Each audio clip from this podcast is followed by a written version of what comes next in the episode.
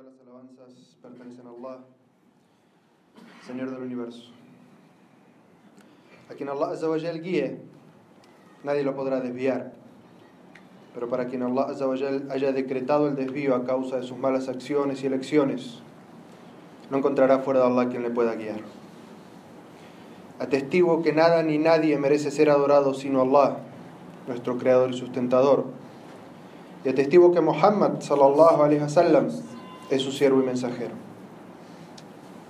Le pedimos a Allah que nos proteja de todo mal, que nos proteja del mal que existe en nuestros propios egos y, que, y del mal que podríamos generar a otras personas. Hermanos y hermanas, les recomiendo la taqwa, el temor de Allah, tal como Allah nos dice en el Sagrado Corán, o creyentes, tengan temor de Allah, como es debido, y no mueran sino musulmanes sometidos a Él.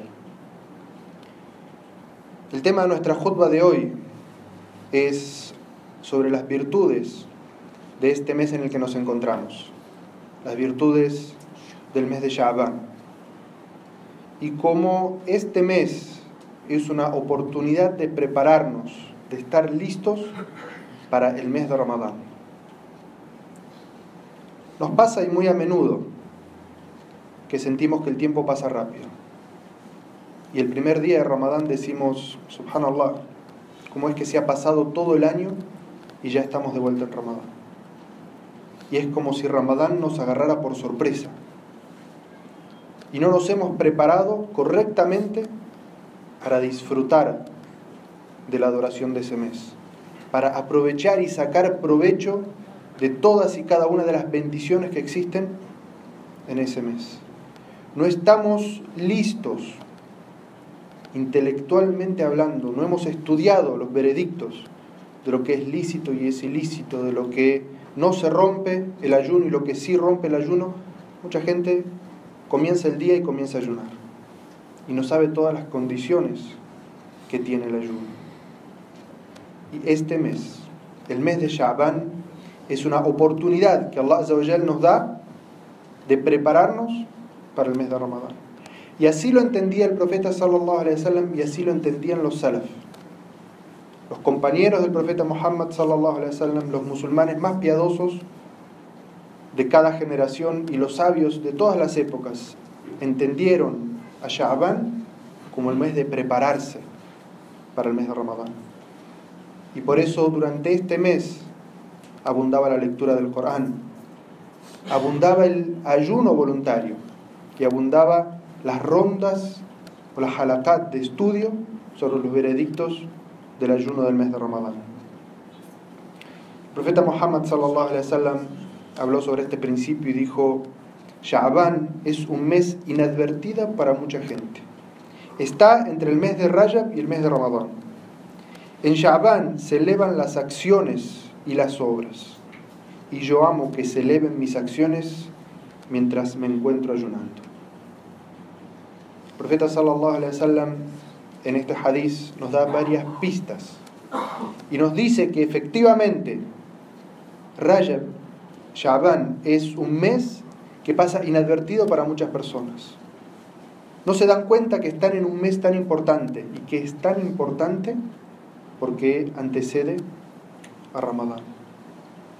Y además el profeta sallallahu alaihi wasallam nos da esta pista porque las buenas obras que se hacen en los momentos en los que el resto de la gente no hace buenas obras, tienen una recompensa multiplicada. Y por eso cuando el profeta sallallahu alaihi wasallam le preguntaron cuál era la mejor oración, el profeta sallallahu alaihi wasallam dijo aquellas que haces en lo profundo de la noche cuando la gente duerme. Cuando nadie hace esas obras de oración y tú eres el único que las está haciendo, eso tiene una recompensa especial. Entonces la primera pista que nos está dando el profeta sallallahu alaihi wasallam es que hacer obras de bien en este mes, en el mes de Sha'ban, tiene una recompensa multiplicada. Así que aprovechenla, hermanos y hermanas. Y luego dice el profeta sallallahu alaihi wasallam que en este mes se elevan las acciones que son registradas en el año y que Él ama, y nosotros deberíamos amar lo que Él ama, que cuando se eleven sus acciones, él esté ayunando. Y por eso es que el profeta sallallahu alaihi wasallam ayunaba mucho durante el mes de Sha'ban. Tanto es así que Aisha radallahu anha dijo, nunca vi al profeta sallallahu alaihi wasallam ayunar un mes completo excepto Ramadán. Pero nunca lo vi ayunar tanto en un mes como en el mes de Sha'ban. Prácticamente los sahabas creían que el profeta no desayunaba, no rompía el ayuno en este mes, que él estaba todos los días ayunando.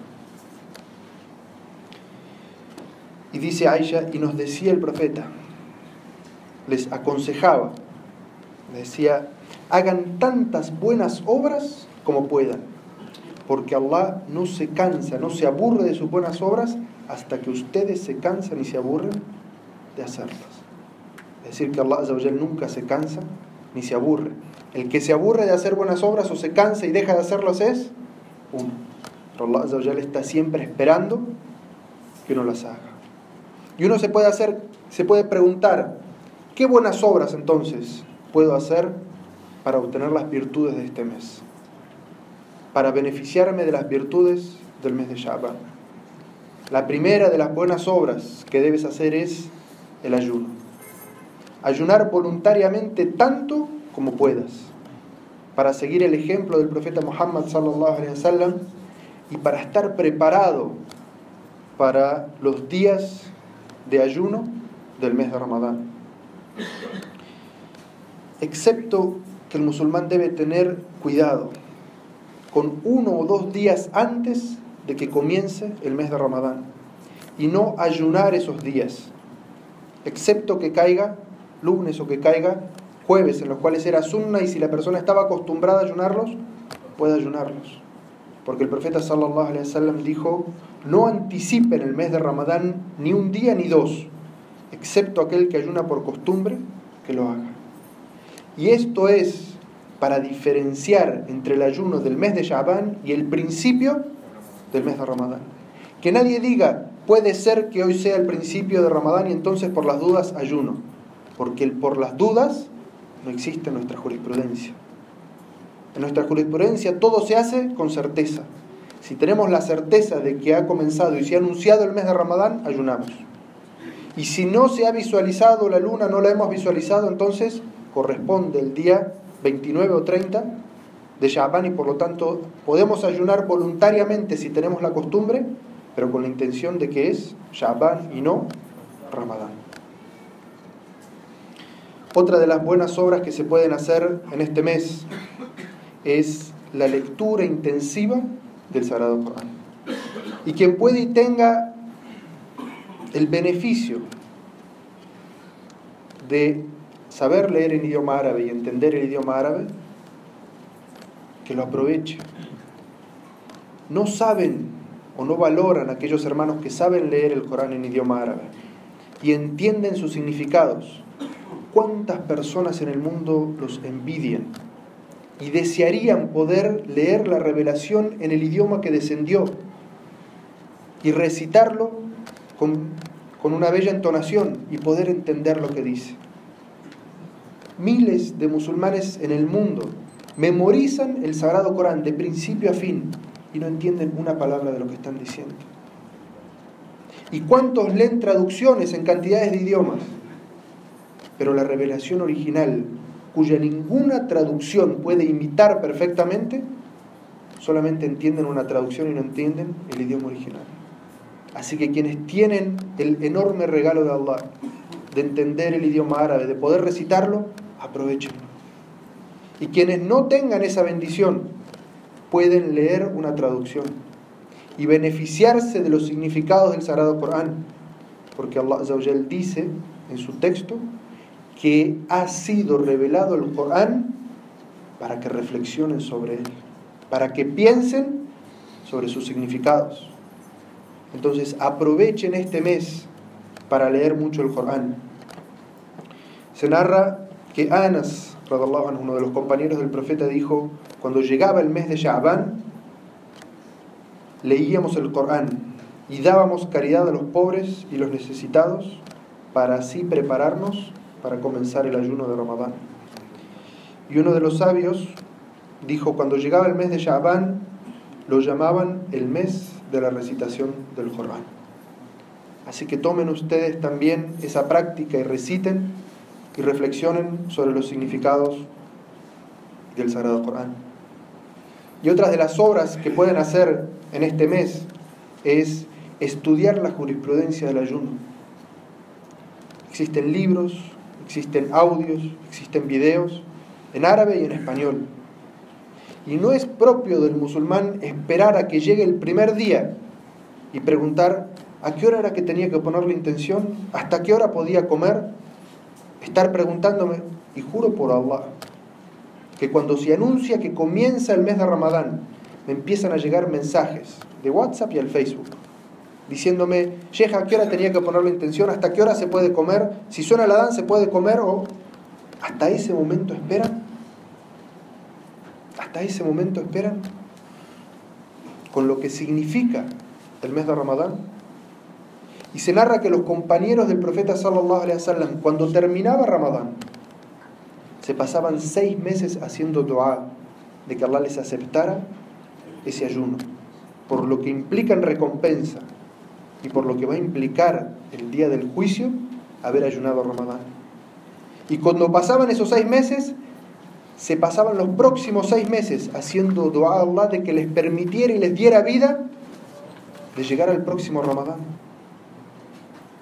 Eso es tener el recuerdo siempre constante de lo que significa Ramadán. Así que no sean negligentes. Prepárense para recibir ese mes. Inshallah, en esta mezquita también se van a preparar clases y se van a dar clases sobre toda la jurisprudencia. ¿A qué hora comenzar a ayunar? ¿A qué hora dejar de ayunar? ¿Qué es lo que rompe el ayuno? ¿Qué es lo que no rompe el ayuno? ¿Qué es lo que sí puede hacer el ayunante? ¿Qué es lo que no puede hacer? Prepárense, estudien, porque es un mes que vale la pena.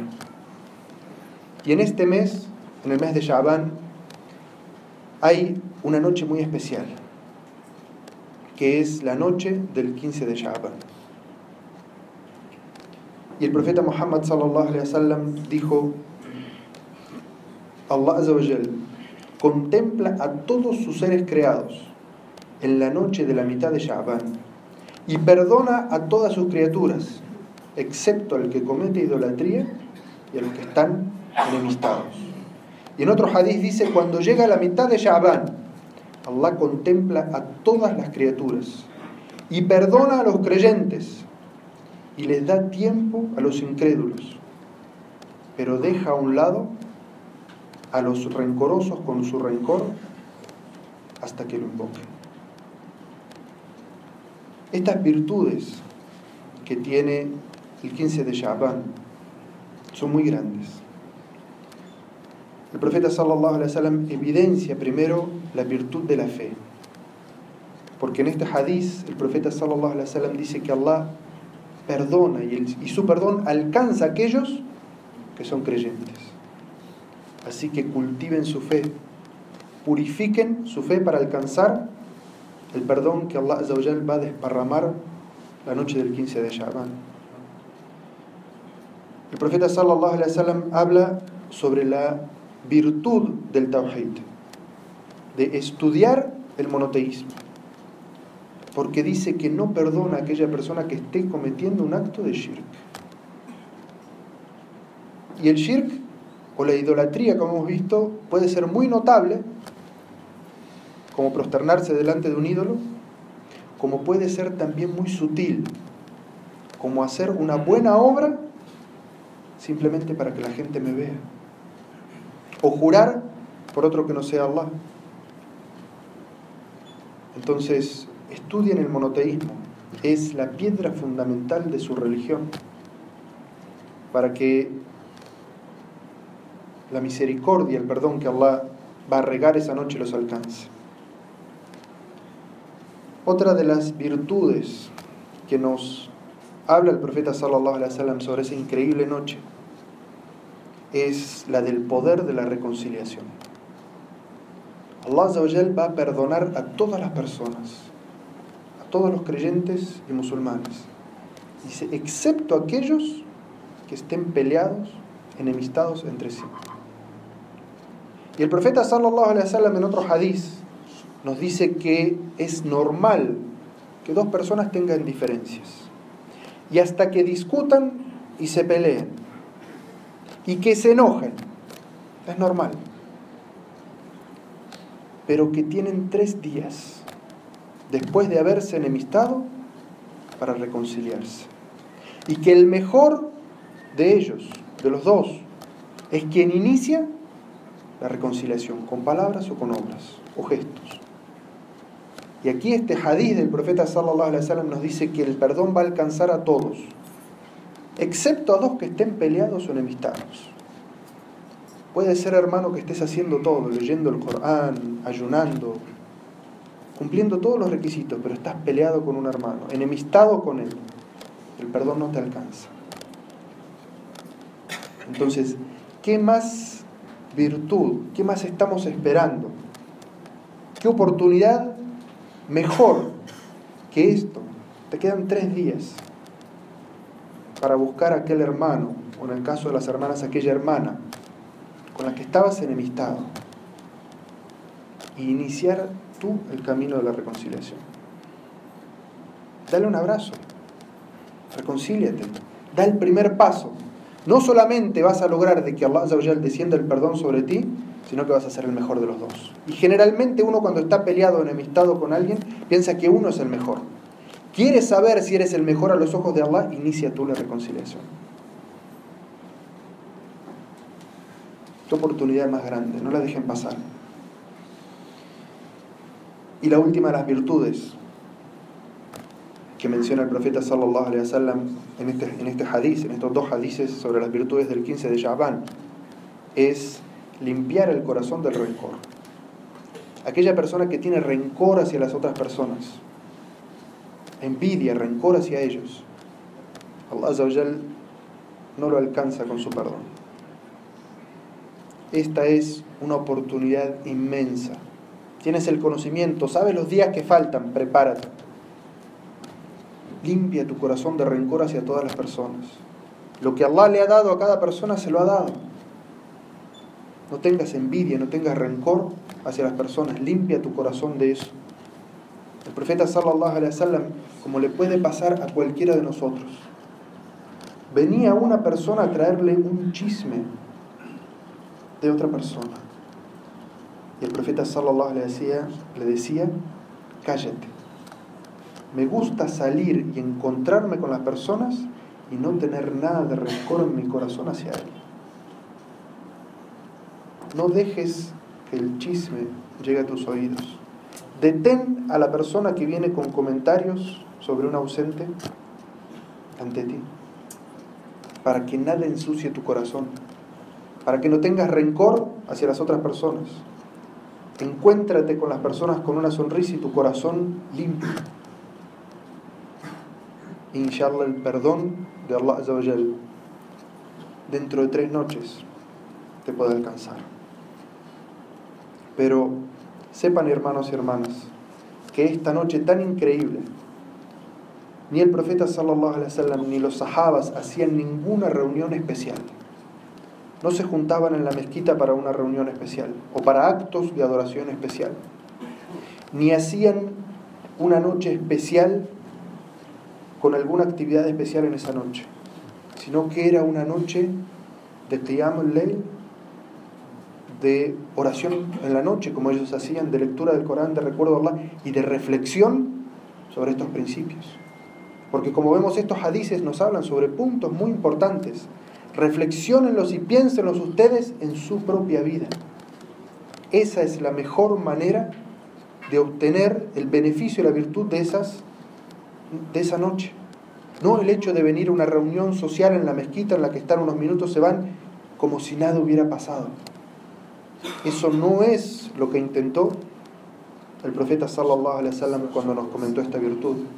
Y por eso uno de los grandes sabios del Islam que se llamaba Abu Bakr al-Tartushi, que escribió un libro sobre las innovaciones, es decir, aquellas cosas que algunos musulmanes fueron inventando a lo largo de la historia, dijo, ninguno de nuestros maestros o sabios del fiqh hacían esa noche algo especial y no hacían nada más que lo que solían hacer normalmente en otras noches.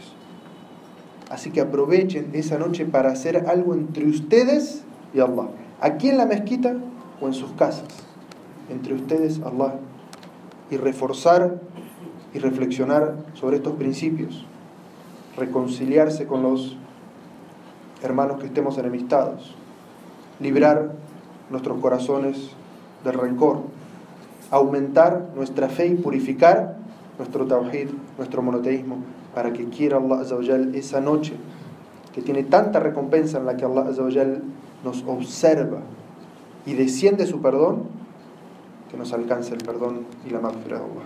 Finalizo invitando a los hermanos y hermanas que pidan paz y bendiciones por el profeta Muhammad sallallahu alaihi wasallam tal como Allah dice en su libro, ciertamente Allah y sus ángeles bendicen al profeta, oh creyentes pidan paz y bendiciones.